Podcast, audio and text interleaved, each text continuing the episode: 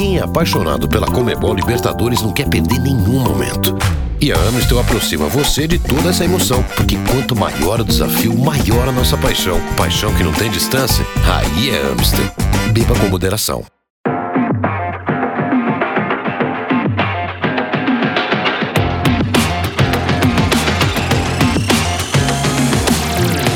Bom dia, boa tarde, boa noite para você que em algum momento está acompanhando mais uma edição do podcast Show da Libertadores, aquele podcast já tradicional que todo final de semana de fase de grupos vem para fazer um resumão de como foi especialmente a participação dos brasileiros nessa que foi a quinta rodada da fase de grupos da Comebol Libertadores. Muita coisa acontecendo, reta final, só falta mais uma rodada para definir quem estará nas oitavas de final da Libertadores. Todos os brasileiros continuam com chances, alguns em situações mais delicadas que outros, mas antes de falarmos, vou apresentar quem está comigo hoje. Começo com ele, meu parceiro de produtos oficiais e exclusivos da Comebol Libertadores. Canedo, um prazer te ter aqui conosco de novo. Fala Bianca, fala nossa convidada que eu vou manter em mistério ainda, em suspense, né? É, bom dia, boa tarde, boa noite, boa madrugada a todos. Nove classificados até o momento, mas vem aí uma última rodada que eu vou te contar, vai pegar fogo. Vai, com certeza, não tenho sombra de dúvidas, porque até os classificados eles ainda têm coisas no horizonte, coisas que eles querem alcançar e podem alcançar. Bom, para falar, bater esse papo conosco hoje, Isabelle Moraes, seja muito bem-vinda, jornalista, narradora do Grupo Bandeirantes. É um prazer te ter aqui conosco, estreando nos nossos podcasts. Boa! Ei, Bianca e Canedo, também bom dia, boa tarde, boa noite ou boa madrugada para quem estiver curtindo com a gente. Estamos chegando no fim né, nessa fase de grupos da Libertadores. No geral, os brasileiros bem, mas ainda tem uns asteriscos para a gente comentar hoje, né, Bianca? Com certeza, os asteriscos que dão dor de cabeça, certamente, para os torcedores. Bom, e se você não segue ainda Isabelle Moraes nas redes sociais, deixa eu falar que nessa semana ela preparou e postou fotos, porque não basta preparar, tem que divulgar para fazer inveja e dar água na boca de todo mundo, um feijão tropeiro espetacular, pelo menos visualmente, né? Porque não tive a honra de provar. E por isso, em homenagem aos dotes culinários da Isa, o nosso primeiro assunto vai ser o Atlético Mineiro. Mas não é só por isso, não. É porque o Galo, até o momento, tem a melhor campanha, não só entre os brasileiros, mas a melhor campanha geral. Finalizada a quinta rodada da fase de grupos da Comebol Libertadores, o time treinado pelo técnico Cuca tem 13 pontos conquistados e se encaminha para conseguir finalizar de repente essa fase de grupos com a melhor campanha geral e de certa forma não chega a surpreender porque pelo elenco que tem a gente já esperava algo nesse nível, mas quando a gente compara com aquela estreia, aquele tropeço no empate 1 a 1 contra o Deportivo Laguaira, foi uma grande reação do Galo, né, Isa? É isso, Bianca. Eu peço, eu peço perdão ao nosso colega de Bandeirantes para usar uma, uma frase que ele, uma expressão que ele disse sobre o Cruzeiro Everton Guimarães, sobre o Cruzeiro no Bicampeonato Brasileiro de 2013-2014, que ele, ele adjetivou o Cruzeiro como pão de queijo atômico. Então, já que a gente está nessa nesse papo de culinária mineira, inclusive pode me acompanhar nas redes sociais, que volta e meio estou com a comidinha mineira, porque eu sou saudosista, entendeu? Eu moro fora de Minas, mas meu coração tá lá. E aí eu vou buscar esse, com, com perdão ao Everton aí, esse pão de queijo atômico, não que o Atlético seja, nossa, que aquele time brilhante na Libertadores, acho que a gente ainda não chegou a esse ponto de observar o Galo, mas com certeza é um time que evoluiu muito com o Cuca. O Cuca chegou muito questionado, alguns resultados ruins no Campeonato Mineiro, em paralelo também na Libertadores. O Atlético vem de uma temporada onde o Galo caiu no Sul-Americana muito mal, caiu precocemente na Copa do Brasil, campeão mineiro e no brasileiro a torcida esperava mais pelos altíssimos investimentos que fez. Então vem dessa temporada, né? Não tem como descolar de toda essa expectativa que a torcida tem desde o ano passado, quando o São Paulo pediu aquele pacotão de reforços e o menino injetou dinheiro no clube e o Atlético conseguiu montar um bom elenco. Então, para essa temporada, da mesma forma, e o Cuca chegou um pouco questionado, algumas interrogações da torcida sobre o trabalho dele, é, e ele até chegou a questionar, né? Me dei 10 dias para acertar o Atlético. De fato, não foram os 10 dias contados que o Cuca pediu, mas o Atlético conseguiu se acertar. Chega agora a final do Campeonato Mineiro, né? Tá disputando é, com o América Mineiro o estadual lá de Minas, e também na Libertadores tem 13 pontos, conseguiu se acertar. O Cuca conseguiu tirar o melhor do Hulk, que também teve um momento meio um pouco crítico crítico, né? Não de crise, passou longe disso, mas assim, um pouco crítico quando o, o Hulk fez, né, uma, é, um pedido muito explícito de que queria ter mais oportunidades no Atlético, reclamou por ter poucas oportunidades, mas porque realmente o futebol dele não justificava naquele momento. Chegou muito pesado, pouca movimentação, já não é um cara de, de, boa movimentação assim, ele não é um cara rápido, não é isso que a gente espera do Hulk, mas ele estava contribuindo pouco para o Atlético, menos do que a gente esperava. Agora não. Artilheiro do Galo na Libertadores, com cinco gols, de fato respondeu no campo, com a bola, e tem outros atletas que a gente pode destacar também, como o Zaratio. Eu, eu cobri o Atlético no ano passado, fui setorista do Galo lá no jornal O Tempo, e eu cobri todas essas chegadas, assim, toda a expectativa que se tinha sobre o Zaratio, um cara que tinha surgido bem demais lá na, na Argentina, e acho que agora que o Zaratio está conseguindo entregar. O Nacho chegou, assim, igual o Benítez no São Paulo, né? ele chegou, acabou, assim, ele não precisou de nada para se adaptar. Impressionante como o Nacho tomou o meio campo do Atlético. É, o, o Arana, pelo lado esquerdo, um cara que está se firmando muito, recentemente com convocação, né? Voltando a ser convocado na seleção olímpica, mas enfim, um Atlético que se acertou com a Libertadores andando e é um, um ponto bem positivo dos brasileiros, viu, o, o, o Bianca? Com toda certeza. E o Galo foi mais um dos times que nessa semana, nessa quinta rodada de fase de grupos, entrou com uma escalação alternativa e de todas as equipes brasileiras que fizeram isso, porque estão dividindo atenções com campeonatos estaduais, o Galo foi o único que conseguiu sair com a vitória muito importante para as pretensões de de repente terminar com a melhor campanha da fase de grupos, que a gente sabe que pode fazer uma diferença lá na frente, ainda que, sempre bom lembrar, estejamos vivendo num momento ainda pandêmico e os estádios continuem vazios, mas é importante de repente confirmar essa melhor campanha até para elevar o moral do time que, como a Isa falou, começou a temporada ainda sendo muito questionado.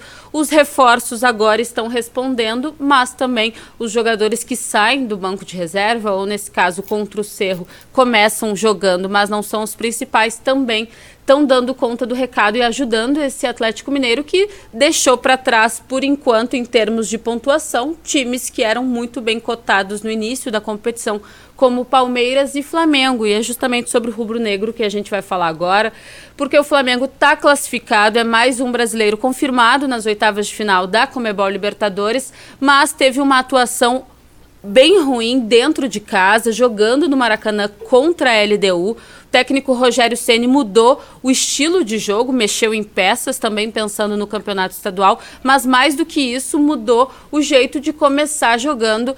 Os 11 iniciais, além de não serem os principais jogadores que vinham atuando, Canedo, ele também ousou na formação tática, né? É isso. É, mudou o esquema, né? Eu acho que tudo foi por água abaixo aos 14 minutos, quando no seu jogo de número 300, o William Arão foi expulso, deu um chute no rosto de um jogador da LDU, né? Tomou um cartão vermelho direto, e a partir daí eu acho que a gente tem que fazer todas as ponderações possíveis é, e contextualizar, evidentemente, que o, Flamengo ficou com a menos durante três quartos da partida, mais de três quartos até, né? Então, de certa maneira, fez o primeiro gol com Pedro, é, levou a virada, e aí, numa, num lance de bola parada com o Gustavo Henrique, estava jogando com três zagueiros, né? depois reajustou a linha de quatro no segundo tempo. O Gustavo Henrique fez o gol que garantiu a classificação, matematicamente, a classificação do Flamengo. Senão o cenário se desenhava ali como perigoso para a última rodada, porque o Flamengo enfrenta o Vélez, recebe o Vélez, né?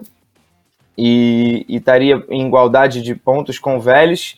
Só precisaria empatar, né? É, na verdade, ele estaria com 10 pontos, né? E o, e o Vélez com 9. Ele só precisaria empatar na última rodada, mas ainda assim poderia ser eliminado caindo, né? Então é, teríamos, teria pelo menos um drama, um clima de suspense. Mas o Flamengo foi lá e conseguiu esse pontinho. A gente tem, eu tenho estatística aqui da LDU que eu não sabia. É, tomei conhecimento no início da semana e eu me assustei.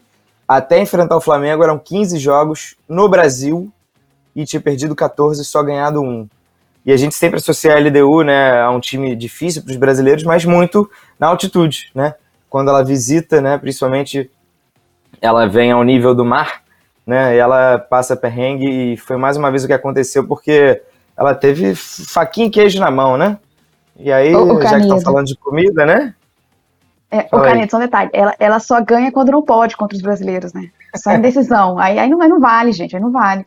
2008, Sim. 2009, não pode. Não, exatamente. E, e, e ainda assim, nessas decisões, quando veio para o nível do mar, que foi o jogo de volta, passou perrengue, ele virou um suspense, é porque se garantiu muito bem lá no jogo de ida. Mas é isso, a LDU teve a faquinha e queijo na mão para ganhar um jogo e, e, de certa maneira não conseguiu. Eu acho que ficou muito evidente, o Flamengo poupou também alguns jogadores para final de estadual por conta de desgaste. Fez alguns testes ali o Rogério, teve obviamente a expulsão ali que comprometeu tudo, mas no fim das contas eu acho que tranquilo, né?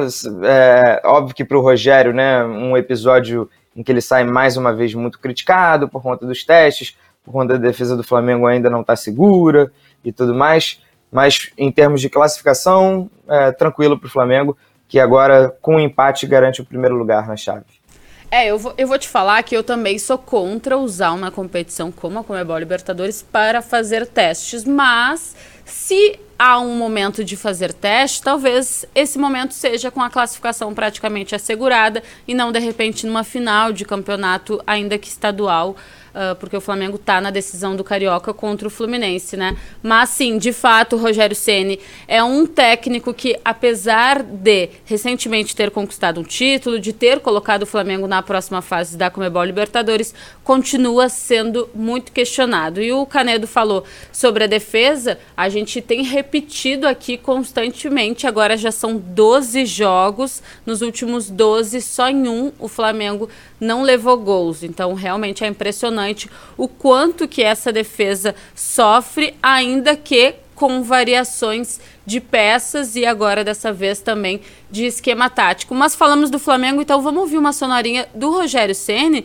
porque ele falou de forma bem enfática e tranquila que se não fosse a expulsão de William Arão, o Flamengo teria vencido e ainda até com uma certa tranquilidade a LDU. A expulsão é que mudou o jogo. O jogo se desenhava para uma vitória relativamente tranquila.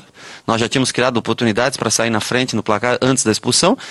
E mesmo no 11 contra 10, nós ainda tivemos superioridade em posse de bola, mais finalizações, enfim, todos os quesitos, nós conseguimos dominar a partida.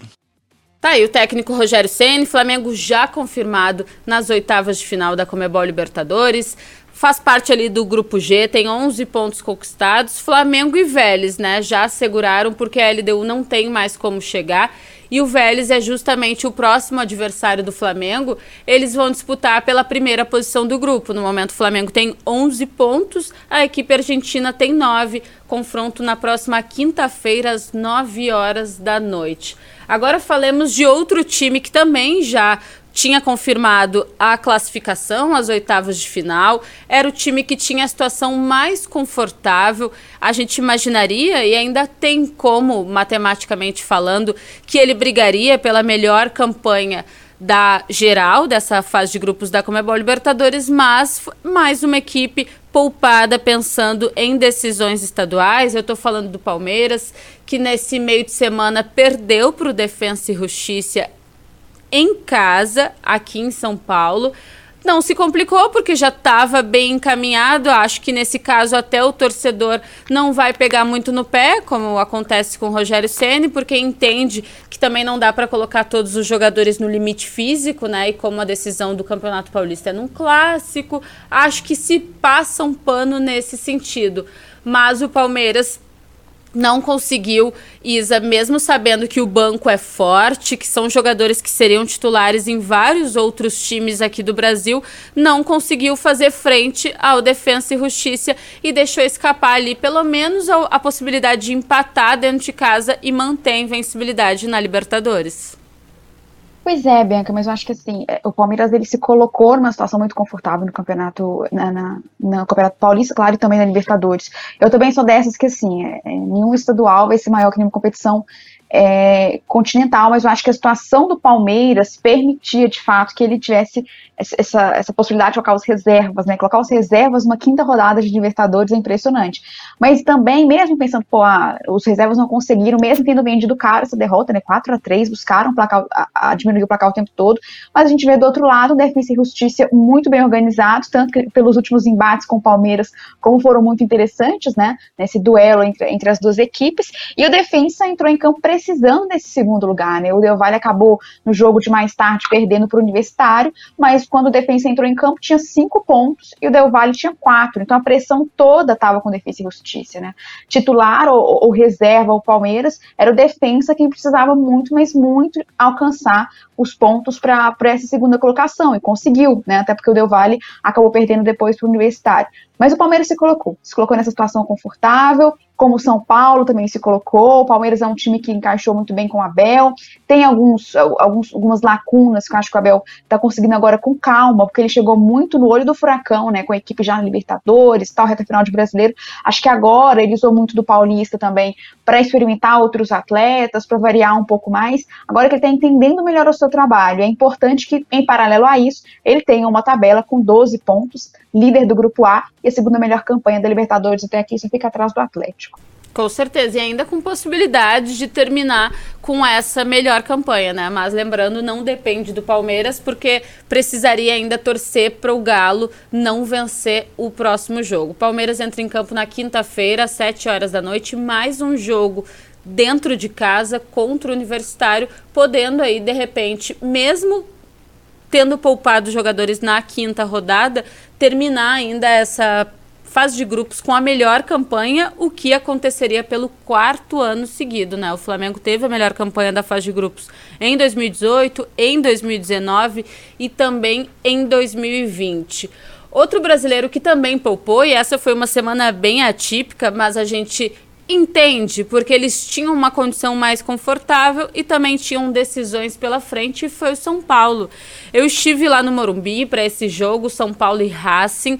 Os dois times com escalações diferentes, porque o Racing também pensava na semifinal da Copa da Liga Argentina, confronto do final de semana contra o Boca Juniors, enquanto o São Paulo pensava mais nas finais do Campeonato Paulista e preservando alguns jogadores, né? A gente já tinha visto que recentemente São Paulo tinha perdido o Luciano, o Éder, o Daniel Alves, não poderia correr o risco de perder mais jogadores ou de repente até de forçar o retorno desses atletas. No caso do Luciano e do Daniel Alves, eles até entraram em campo no Morumbi, não conseguiram ajudar o São Paulo ali a evitar a derrota para o Racing uh, voltaram mais para pegar ritmo de jogo, né? Volta, pensando nos, nas decisões do estadual. O São Paulo teve uma atuação abaixo, porque também encaravam um Racing reserva, mas o Racing numa bola não teve também grandes oportunidades, conseguiu resolver a partida, um gol de cabeça do zagueiro Novijo. E o São Paulo ficou à mercê de um outro resultado para não precisar esperar essa classificação ser decidida de forma emocionante e desnecessária na última rodada. Acabou se dando bem, porque o Sporting Cristal venceu o Rentistas, era o que o São Paulo precisava, e com isso o tricolor já está confirmado às oitavas de final da Comebol Libertadores, mas assim como o Palmeiras, também foi outro brasileiro que perdeu a invencibilidade que durava dentro da competição. Mas como a gente falava, é compreensível porque existe um outro cenário paralelo e no caso do São Paulo ainda mais agravado por conta do longo jejum sem títulos. Então, tudo bem, tinha uma situação um pouco mais confortável poupa aqui, arrisca, né? Porque é sempre um risco, porque o Rentistas poderia ter vencido o Sporting Cristal e deixado a situação um pouco mais emocionante, mas não foi o que aconteceu. São Paulo está confirmado nas oitavas de final e agora a ver como será a próxima rodada. Como vai conseguir recuperar alguns jogadores também, porque a gente sabe que esse calendário apertado depois ele acaba cobrando a conta e espero que os brasileiros consigam passar da melhor forma possível com menos jogadores indispostos, né, dentro do Por obra do destino, né, Bianca? A gente está gravando depois entre as finais do Paulista e no Campeonato Paulista, na final contra o Palmeiras, jogo de ida, o São Paulo perdeu o Daniel Alves, né, lesionado. É... E o Benítez também saiu com problema uhum. muscular, enfim. Poupou, poupou, teve toda a discussão se valia a pena poupar ou não, né? Também teve um outro lado, né? Um, muita gente entendeu, né? Esse desejo da, da torcida do clube de priorizar uma final, mas muita gente também do outro lado falou, gente, é Libertadores, tá abdicando do primeiro lugar? O que que tá acontecendo, né?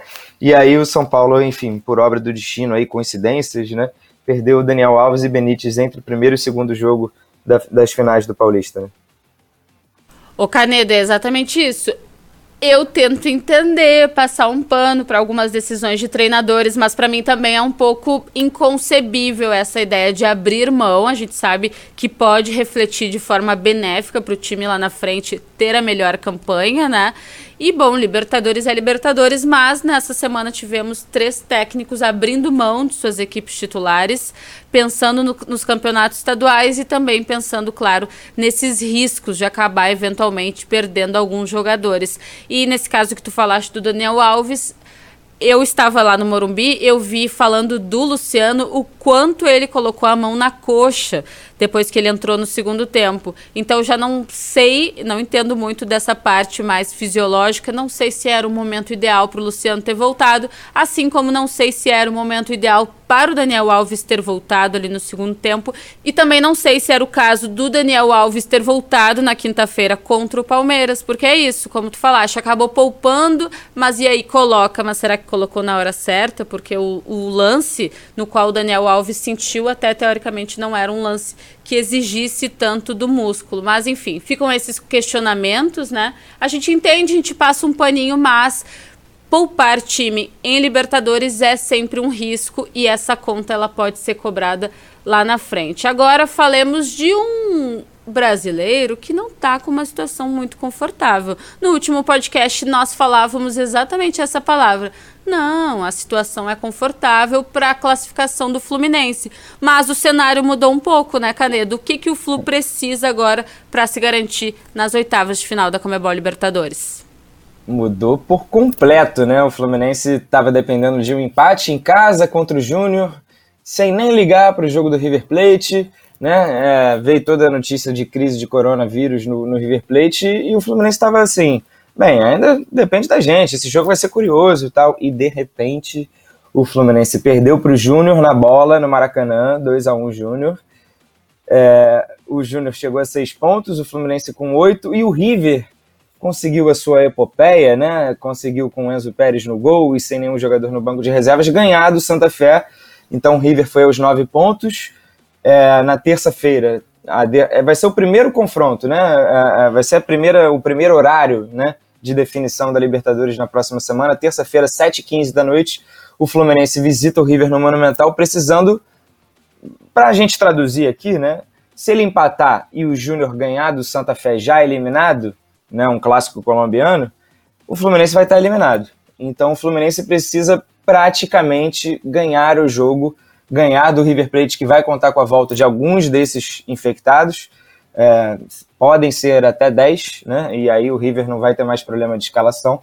É, o Fluminense praticamente vai precisar ganhar do River no Monumental. Se ele empatar ou perder, vai depender do resultado do Santa Fé Júnior. Ele vai ter que secar o Júnior, que vai ser uma beleza. Então, aguardem para aquela rodada de coraçãozinho batendo, de chegar o ah, não chega no fim do jogo, ou então o jogo está passando muito rápido, né? Vai ser uma, um, um clima bem de decisão já de mata-mata nessa sexta rodada do grupo D.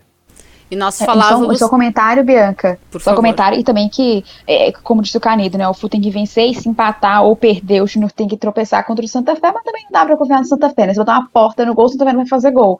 Então, o Fluminense foi de uma situação super, super confortável, isso complicou muito, mas ainda, ainda dá. O, o Isa e Canedo, a gente falava antes nos outros podcasts sobre o quanto o Roger tinha que dar atenção para esse time, porque ainda que estivesse conseguindo bons resultados, como por exemplo uh, o empate na primeira rodada com o River Plate, o time vinha jogando mal. Tirando esse empate, acho que foi a melhor atuação do Fluminense dentro da fase de grupos as últimas atuações, os últimos desempenhos do tricolor carioca, eles não vinham sido bons, sendo bons. A gente falava pensando nas próximas fases da Comebol Libertadores. Acabou que a luz piscou antes do que imaginávamos, né, Canedo? Porque a gente falava que nos últimos, ah, não, o Fluminense não vai deixar para resolver na última rodada no Monumental de Nunes, não. Vai conseguir um empatezinho antes, porque era só um empate, era só isso que o tricolor precisava.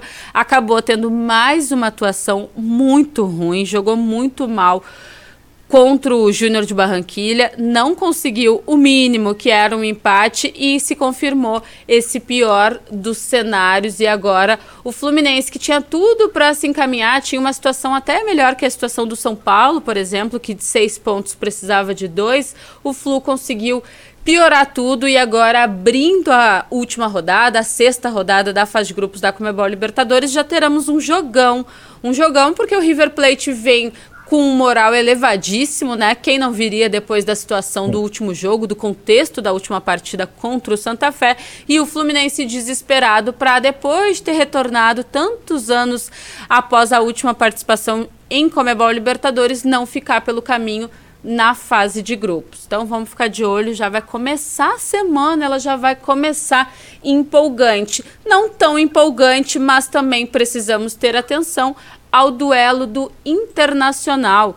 O Inter, que estava num grupo, o grupo mais embolado até aqui dessa fase de grupos, porque em determinado momento estavam todos empatados com a mesma pontuação, conseguiu uma vitória importante, se aliviou ali no grupo B, está empatado com o Deportivo Tátira em nove pontos conquistados, mas lembrando, ainda está tudo meio complicado. O Always Red é, é terceiro, tem seis, leva a melhor em relação aos critérios de desempate sobre o Olímpia. Mas o Inter, mais uma vez, não jogou bem. Dos brasileiros que estão pensando em campeonatos estaduais, Isa, foi o único que não poupou e não poupou justamente pela dificuldade desse grupo B, né? Que estava bem embolado se não conseguisse a vitória sobre o Olímpia nesta quinta-feira, fechando a quinta rodada, ia chegar completamente desesperado para a decisão da vaga às oitavas de final.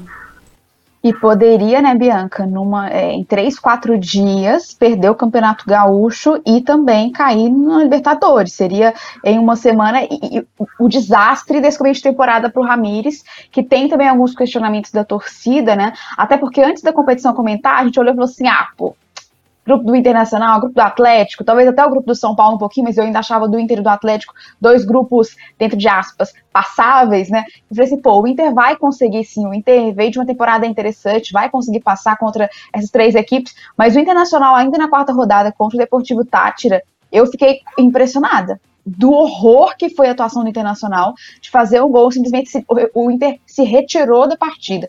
E já nessa última partida pela quinta rodada, o gol do Yuri Aberto, né, contra o Olímpia, 1 a 0 resultado magrinho, foi o bote salva-vidas do Internacional, porque chegaria a última rodada numa situação muito, mas muito delicada. Se a gente fala de um Fluminense que foi, né, de, ah, de a um empate de classificar para agora ter que vencer o River fora de casa, o Internacional está numa situação muito mais tranquila para esse resultado magro, importantíssimo. Jogo foi muito feio. O, o Yuri Alberto marcou, depois foi expulso, enfim, de com o Inter na última rodada. Só que agora o Internacional se classifica com um empate, né, na última rodada. Pode até perder, só que aí o Always Red teria que tirar o saldo, né, que agora é de menos 3 para o Always Red e 7 do Internacional. É um grupo ainda embolado, mas de fato o golzinho do Yuri Alberto foi o que deu, assim, deu, deu uma chance para o Nacional. Mas se continuar com essas atuações muito abaixo, cai nas oitavas, assim, é bater e cair precisa muito ter um amadurecimento muito mais interessante para seguir na competição. Se repete atuações como, como eu destaquei, por exemplo, com o Deportivo Tátira, parece que pegou, sabe, um catadão do sub-15 do Inter e botou para jogar Libertadores sem nenhuma experiência. Impressionante, nenhuma maturidade do jogo. E a gente vê isso na expressão do Ramires. Até no jogo contra o Olímpia, assim, a expressão dele era de muita preocupação, porque ele sabe que o Inter não entrega o que poderia entregar. E o Inter tem bons jogadores, poderia fazer muito mais num grupo bem mediano, mas bem mediano mesmo e chega para essa última rodada bem mais confortável com essa vitória sobre o Olímpia. Preocupada fiquei eu, Isa, que, que na quinta-feira, depois da vitória do Inter sobre o Olímpia, Uh, ao contrário do que tu falaste sobre em outros momentos da preocupação do Ramires, dessa vez o Ramires elogiou a postura do time, elogiou o que o time tem feito, e isso é preocupante de alguma forma, porque a gente vê que o Inter não é um time rápido, não é um time intenso, é um time que fica trabalhando a bola em busca de espaços, com até uma paciência exagerada, que a gente não espera que seja assim em confrontos principalmente de Comebol Libertadores então, eu entendo que ele está impondo um novo estilo de jogar futebol, mas a gente também sabe, e a gente viu aqui em outras rodadas dessa fase de grupos que às vezes o treinador ele precisa abrir mão das próprias ideologias táticas, dos conceitos táticos dele para conseguir alguns resultados de forma mais confortável, né? Não precisaria ter sofrido tanto até chegar o gol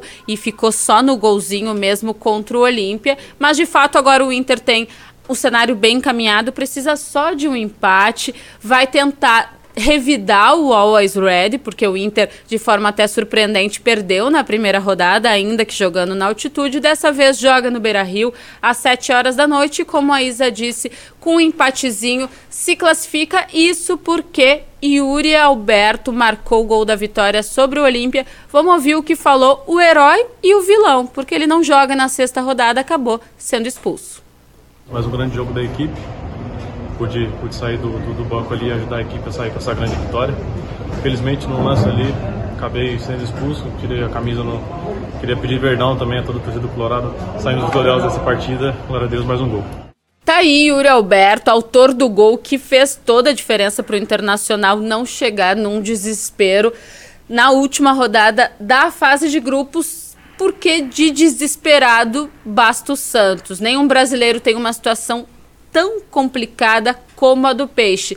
Isso porque, fechando a quinta rodada da fase de grupos, o Boca Juniors e o Barcelona de Guayaquil se enfrentaram e empataram em 0 a 0. De todos os resultados possíveis para esse confronto, esse empate era o pior para as pretensões do Peixe dentro da competição. Isso porque agora o Santos vai entrar na última rodada da fase de grupos fora da zona de classificação, é terceiro colocado com seis pontos conquistados, o Boca é segundo com sete e o Barcelona de Guayaquil já confirmou a vaga às oitavas de final porque tem 10 pontos. E a situação é a seguinte: o Santos vai encarar o Barcelona no Equador, precisa da vitória e só da vitória. Só que não é só isso. Ao mesmo tempo, precisa torcer para que o Boca Juniors não vença o The Strongest, que é o lanterna do grupo dentro da bomboneira. Então, realmente é uma situação bem complicada. E some-se a isso o fato de que o Santos não vai ter o capitão Alisson, que foi expulso na última partida contra o The Strongest. Não vai ter também Jean Mota, que levou o terceiro cartão amarelo e também não encara o Barcelona de Guayaquil. Então, o técnico Fernando Diniz, no começo de trabalho, já tem problema para montar esse meio de campo do Santos. Ainda não sabe se vai contar com o Marinho, que não joga desde o início do mês de maio, quando ele sentiu a coxa e sofreu uma lesão no duelo contra o Palmeiras pelo Campeonato Paulista. Então é uma situação muito complicada do peixe. Tem alguma coisa para o torcedor ficar otimista, Isa, ou não? É, eu acho que o Santista, é, é, Bianca, que ouviu esse último minuto e meio seu, já tá buscando a terapia, assim, se você puder, inclusive, custear, minha filha, você pode custear, porque foi só tragédia de tragédia, a situação do, do é isso, tá faltando, mas enfim, o Santos complicou muito no grupo, né, já era um grupo muito difícil, né, mas começou perdendo duas derrotas seguidas e não se encontrou, né, não se, acabou não se encontrando nesse grupo C da Libertadores, vem de uma derrota pro The Strongest, onde a defesa do Santos também não, a gente falava da defesa do, do Flamengo, né? Mas a defesa do Santos também entregou tudo o que podia entregar e o que não podia entregar lá atrás. E é o único brasileiro que chega até essa última rodada fora da zona de classificação, né? Seis pontinhos. E aí, porque além de precisar vencer, o Santos tem que torcer para um tropeço do Boca, né? Então isso vai ser muito complicado para o Santos passar.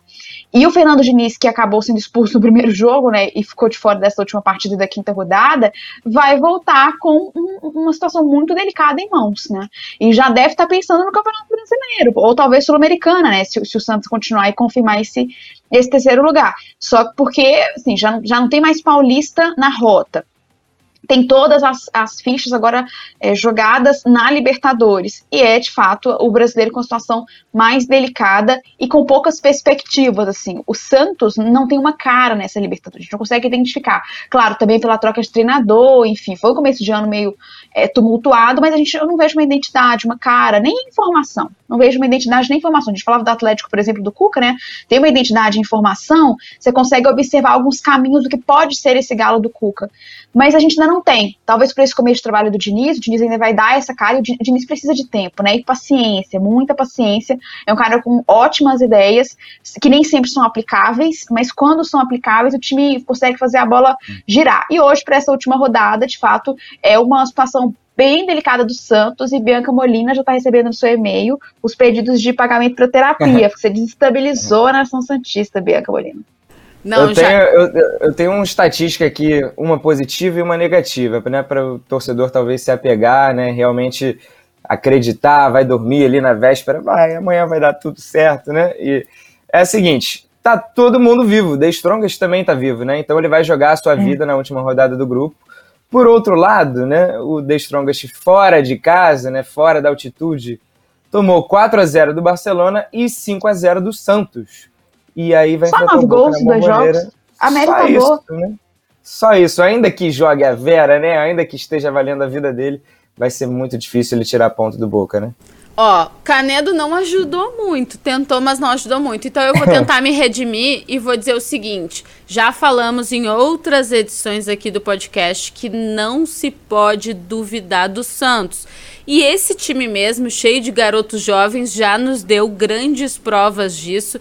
Então, esse é um ponto positivo para o torcedor pensar.